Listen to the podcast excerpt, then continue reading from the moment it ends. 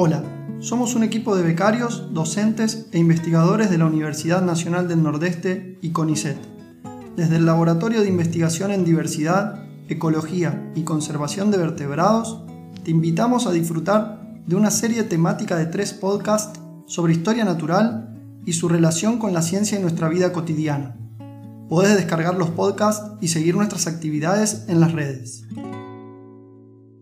Algo más que historias la naturaleza desde las voces.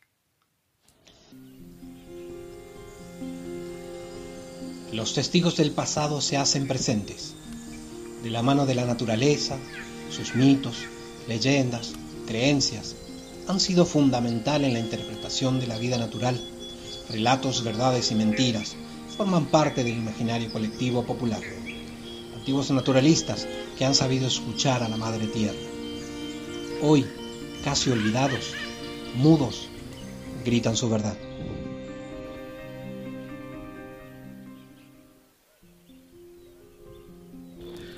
Dicen que hay un territorio desde donde los hombres comprenden las cosas.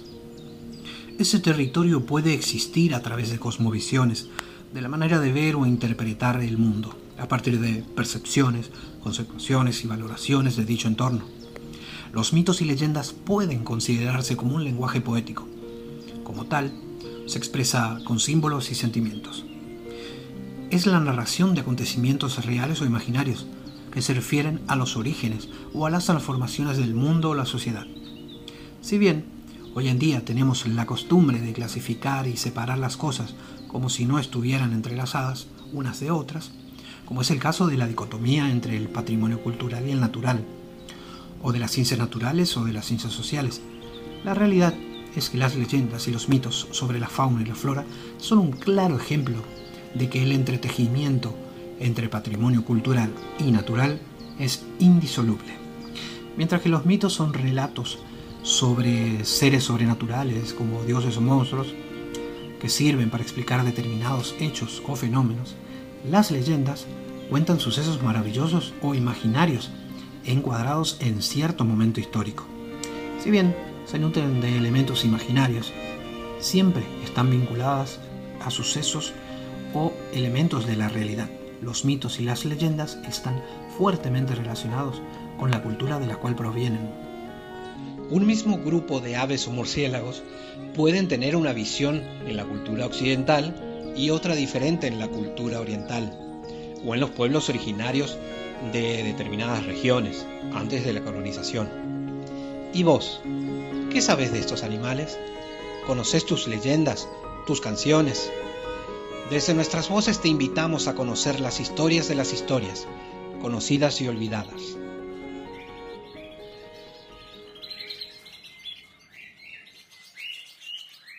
Comencemos este viaje recorriendo algunos mitos y creencias de aves y pájaros conocidos para nosotros.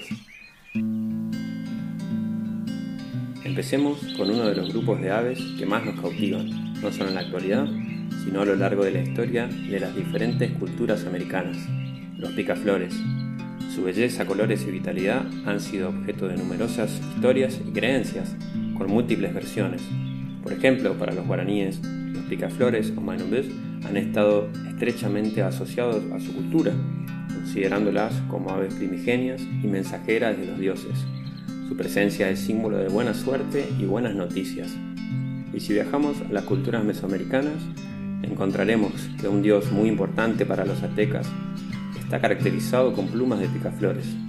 Este dios es el dios de la guerra, algo que parece contradictorio con la aparente dulzura de los picaflores.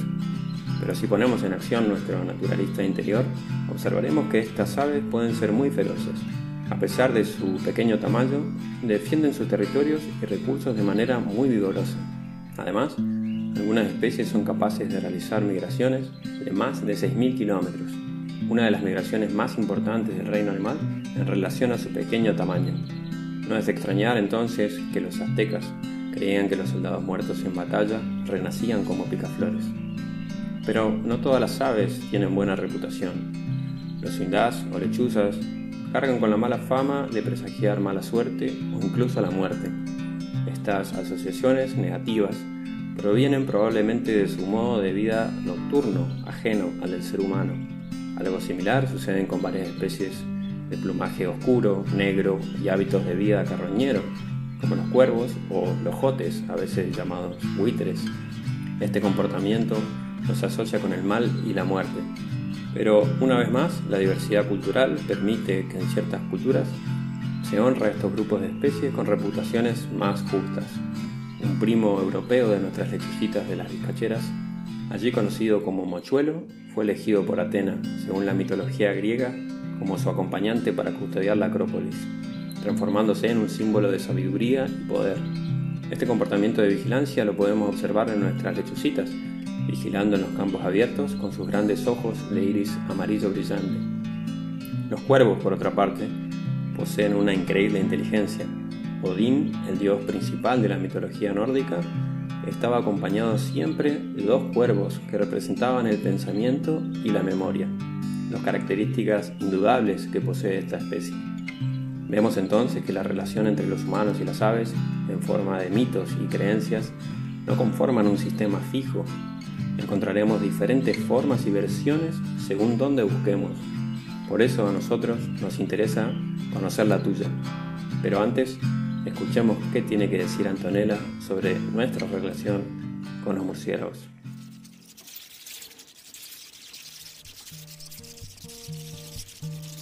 Los invito a que nos imaginemos un murciélago. Sí, ya sé. Probablemente muchos de ustedes estarán pensando que quizás nunca tuvieron la oportunidad de ver uno tan de cerca. Pero tal vez tengamos una imagen de un libro, de un cuento o de un dibujo. Los murciélagos, estas criaturas nocturnas que pasan gran parte de su vida patas para arriba, durmiendo en sus cuevas y envueltos en sus alas, también viven envueltos de muchos mitos y creencias que se instalaron en el imaginario popular. En general tienen mala reputación y resultan muchas veces seres incomprendidos. Las historias oscuras sobre murciélagos tienen raíces muy antiguas.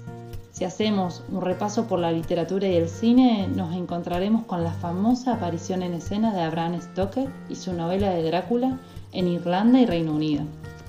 Esta historia no tardó mucho en llegar a todo el mundo y desde entonces el público comenzó a asociar la imagen tenebrosa del vampiro con la de un murciélago chupadores de sangre con colmillos que se alimentaban de sus víctimas en la oscuridad. Aún en regiones de la Sudamérica actual circulan historias de murciélagos chupadores de sangre y que se alimentan de seres humanos dormidos, sin causarles dolor para despertarlos. Estos son los conocidos como vampiros. La raíz de esta palabra viene del término upir, que significa muerto vivo, que en la oscuridad abandona su tumba con sed de sangre. Por cierto, hay una diversidad enorme de murciélagos que habitan en el mundo. No todos se alimentan de sangre y estos, lejos de alimentarse de humanos, beben la sangre de los animales del monte. Pero no todas las historias lo representan como seres oscuros. Para empezar, no son seres nefastos como suelen representarlos muchas culturas de todo el mundo. En algunos lugares, como en China y en el sur de Europa, los consideran talismanes símbolo de buena suerte, felicidad y longevidad. Los mitos acerca de los murciélagos forman parte de la rica cultura humana y son un tesoro inmaterial. Nuestra querida tierra correntina está envuelta de grandes hechizos y encantos. Sí, Corrientes tiene Payé y entre tantas historias también está la de la creación de los murciélagos. Cuenta la leyenda guaraní que cuando el gran Padre Tupa Dios modeló los animales que nos rodean, creó una figurilla que al soplarla quedó aleteando en el aire, convirtiéndose en un tornasolado pajarito. Y así había creado el Mainumbí. Celoso de este acto, Añá, la figura del mal, modeló su propia figurilla, que al animarla se convirtió en el ser volátil más raro y repugnante que viviría en la tierra. Así nació el Embopí, el murciélago. Desde ese momento Tupaz se encargó de ahuyentar estas criaturas, que se apiñaban en su alrededor y reñían entre sí, en aquellos oscuros espacios queriendo devorar la luz. Decía, son eternos enemigos de toda claridad, de todo conocimiento y sabiduría. Sin embargo, no hay que perder de vista que estos místicos animales tienen una gran importancia en la naturaleza, símbolos del inframundo, pero lejos están de ser devoradores de luz. Al contrario, colaboran al equilibrio y mantenimiento de nuestros paisajes. Todo empieza con las historias. Las personas somos un conjunto de historias. Como seguramente muchos de ustedes, mi visión sobre los murciélagos estaba muy limitada a una imagen que tenía construida, que sin dudas no era la mejor. Eran seres feos, peligrosos, relacionados con demonios y brujerías. Es que es cierto, tememos a los que desconocemos. Pero hace un tiempo tuve la maravillosa oportunidad de conocerlos, realmente, y se despertó en mí ganas de conocerlo aún más. Y si les cuento que en realidad entre todas las cosas que no sabemos de los murciélagos, se encontrarán con realidades realmente fascinantes, creo que es justamente ahora donde ustedes pueden comenzar a escribir sus propias historias. La historia natural de estos grupos de animales es un gran libro abierto sin terminar, en el cual la especie humana hace poco está formando parte de uno de estos capítulos que todavía se sigue escribiendo, mientras estamos traduciendo las voces, susurros, que la naturaleza ha creado millones de años antes de nosotros. Cómo estas diferentes visiones pueden ayudar en la defensa de estos antiguos y actuales naturalistas, que son parte importante de nuestro pasado natural, nuestras acciones en el presente y nuestro legado al futuro.